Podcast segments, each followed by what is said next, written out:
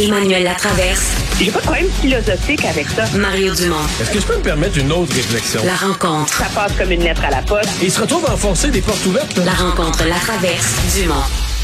Emmanuel Latraverse se joint à Mario et moi. Salut Emmanuel, bon lundi. Bonjour. Alors, on connaît maintenant le contenu du rapport de la coroner Jeanne Kamel sur tous ces décès en CHSLD dans la première vague de la, pandémie. Euh, en gros, là, si je résume ça, euh, on questionne euh, le fait que le directeur national de la santé publique ait deux chapeaux. On parle de décisions douteuses d'une rare insensibilité au CHSLD Aaron. Puis finalement, elle a cru le témoignage de la ministre Marguerite Blais. Emmanuel, t'as pensé de quoi tout ça? Tout ça pour ça. je dirais, là. Euh, objectivement, je pense, premièrement, que pour les familles euh, des patients décédés, euh, c'est un rapport important. Parce que euh, pour c'est important de le mentionner, là, pour chacun euh, des euh, des patients dont elle a étudié le cas, on a euh, donc ils sont 53, on a une chaîne claire, sais, de savoir ce qui est arrivé, quels soins ont été donnés, puis surtout dans quel cas les soins étaient complètement inadéquats. Sais, des gens dans lesquels il n'y a aucune note à leur dossier pendant un an, euh, où on n'a pas augmenté leur médication, même s'il y avait une note au dossier pour le faire. Donc, ces gens-là ont des réponses très claires, puis ça, c'est important. Je pense aussi qu'elle euh, elle évacue la question de Mme Blais. Mme Blais a fait ce qu'elle pouvait dans les circonstances. C'est à peu près ça. Pour le reste, objectivement, pour des gens qui ont suivi ça de près, il n'y a pas de grande découverte, il n'y a pas de grande surprise là. On en revient au fait que euh, c'est un mammouth dysfonctionnel, cette histoire de CIUS, de trucs, de ministères qui s'envoient des consignes tellement souvent que personne ne les comprend. Qui a échappé le ballon et pourquoi? On le sait pas. Si ce n'est que les CHSLD, ce sont euh, les enfants pauvres et que euh, il y a bien encore des questions sans réponse. Donc, c'est un peu, euh, je pense qu'il y a beaucoup de gens qui vont rester sur la appétit à la lecture euh, de ce document-là. Ouais, sûrement. Sûrement. Euh, sur la ministre Blais, je trouve quand même. Moi, je, je suis sûr qu'il a défendu l'idée que c'est plus facile après de dire ce qu'il aurait fallu faire. Là. Euh, mais euh, je trouve quand même c'est comme un peu doux. C'est-à-dire que c'est quasiment. Il y a même certains médias qui titrent quasiment qu'elle est félicitée, là, tu sais, ou que. Fait que, tu revenons-en. Il reste que c'est un, c'est un échec collectif. Puis si c'est un échec collectif, toute la société, puis pendant toutes les années, on s'est mal occupé des CHSLD, puis on est arrivé dans une crise. Dire, ceux qui étaient aux commandes, on peut dire ils sont pas à blâmer. Là, on n'avait pas prévu ça, une pandémie, on n'était pas prêts. OK. Ben, ils ont quand même... Il y a une forme d'échec là-dedans. Là. Et en termes de responsabilité ministérielle, il y a une forme d'échec là-dedans. Euh, pour le reste... Euh, euh, sur Madame si tu me permets, moi, je trouve que c'est quand même assez doux, là. Parce que le le- l'excuse numéro un de Madame Blais, c'est tout bien cité dans le rapport, c'est que si les CHSLD sont passés sous le radar, c'est parce qu'ils avaient l'habitude de faire face aux éclosions. Ça faisait partie, euh, tu sais, de ce qui arrive dans les CHSLD, là, tu sais, euh, la gastro, euh, l'influenza, etc. Et là, la conclusion de la coroner, et je la cite, cette vision était une fabrication de l'esprit. Ben alors, il y a un problème de compétence fondamentale, là. Ouais. Si la, la- Mais ça, c'est pas grave, parce qu'elle est fine, puis elle a fait son possible, tu sais.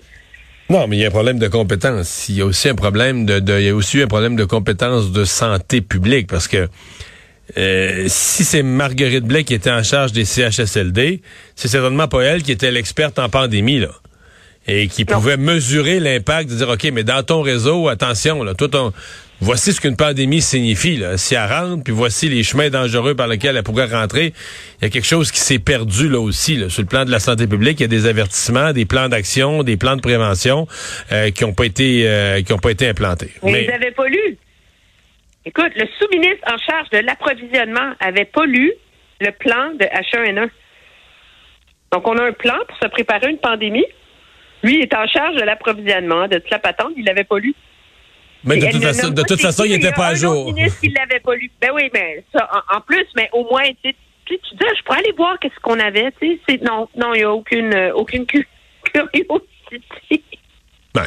Donc, euh, c'est... Euh, mais certainement, on s'entend que politiquement, c'est tout un soulagement pour le gouvernement, d'autant plus que, à répondre à une question, je sais pas si cette question-là lui avait été posée, mais elle répond à une question euh, sur euh, est-ce qu'une euh, commission d'enquête publique, qui pour l'instant est plus un enjeu politique, c'est plus une demande des partis d'opposition, puis on pourra avoir une longue discussion, c'est quoi leur intention réelle, puis quelle, ben, ils font leur job, là, Mais là, elle dit non, selon elle, c'est pas nécessaire. Et ça, je suis quand même surpris que dans une enquête de, la coroner sur les causes et circonstances des décès, etc., elle, se, elle se prononce là-dessus. Ceci étant dit, la coroner Jeanne Kamel, euh, je pense pas qu'on puisse dire que c'est une personne qui naturellement euh, est souple euh, ou douce ou épargne les gens. Je veux dire, dans le cas de Joyce Echaquan, dans tous les autres dossiers, elle a toujours été assez assez dure. Donc, on est obligé de penser que si elle arrive dans ce cas-ci à ces conclusions-là, ben, ce sont ses conclusions. Là. Dans le passé, quand elle a voulu dire des choses ou jeter des blâmes ou brasser la cage, elle a jamais, jamais hésité à le faire. la dernière fois, c'est dans le dossier de Joyce Echaquan. Ouais, mais moi, c'est la raison pour laquelle j'ai de la, j'ai, c'est ce qui, c'est ma difficulté, je dirais, euh, avec euh, ce rapport-là, c'est que elle soulève plein de questions très graves là euh, je te donne des exemples. Pourquoi est-ce que c'est qui a choisi qu'on identifie Heron comme une zone rouge, c'est ce qui fait en sorte que le personnel passe d'un côté à l'autre? Je dis où étaient les experts en contrôle et prévention des infections du CIUS euh, Oui. Ben, il faut comprendre qu'est-ce qui est qu'est-ce qui est arrivé là. ça fait que non, ça, euh, elle soulève la question puis elle passe à un autre à autre appel. Les EPI, bon, euh, comment ça se fait qu'on n'était pas prêt? Ben, il y avait le sous-ministre euh, dormait un peu sur la switch, mais OK. Le plan de délestage serait à revoir. Bon, c'est pas trop ce que ça veut dire. Euh, sur le docteur Arruda, elle est très douce aussi, là. C'est un peu moins, C'est pas clair ce qui s'est passé entre janvier et le 12 mars. Puis là, ben, souligne que sa critique la plus acerbe à son égard, c'est comment pouvons-nous croire qu'on peut faire face à la prochaine crise si les acteurs de premier plan ne sont pas prêts à reconnaître où leur préparation a fait défaut? Puis elle laisse entendre que peut-être que sa position sur le masque était liée au manque d'équipement. Donc, il y a comme il y a plein de fils pas attachés dans ce rapport-là. Puis c'est là que ça, c'est surprenant qu'elle dise, ben, il faudrait réfléchir davantage à ça, mais je vais laisser le gouvernement décider. Donc, ça, à ce niveau-là, c'est pas rassurant, tu sais. Ouais.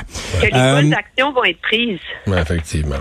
Ouais. Euh, Emmanuel, en fin de semaine, ça a retenu pas mal l'attention aussi là. Euh, cette marche euh, de la communauté anglophone contre le projet de loi 96 le visant à réformer la, charte de la langue française.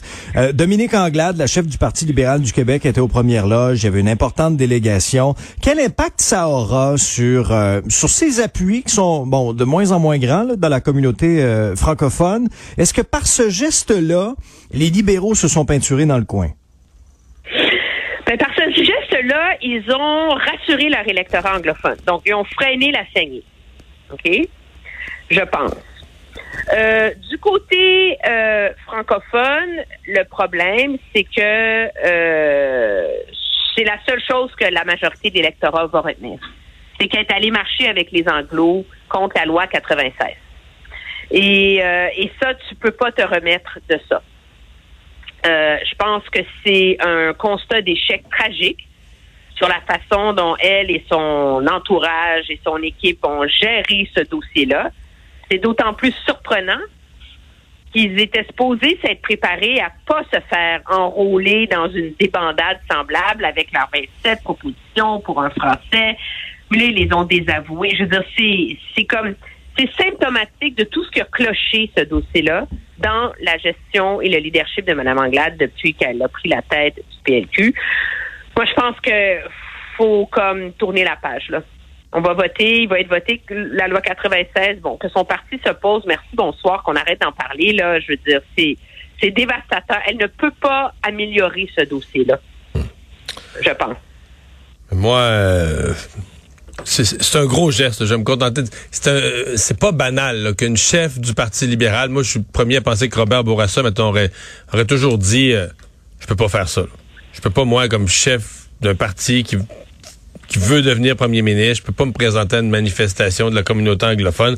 Alors, je comprends bien les circonstances où elle est. Elle peut pas laisser, elle, naître deux partis anglophones. Elle veut occuper l'espace. Mais c'est un, un gros, gros geste qui doit être analysé comme tel. Merci, Emmanuel. À demain. Très bien, au revoir.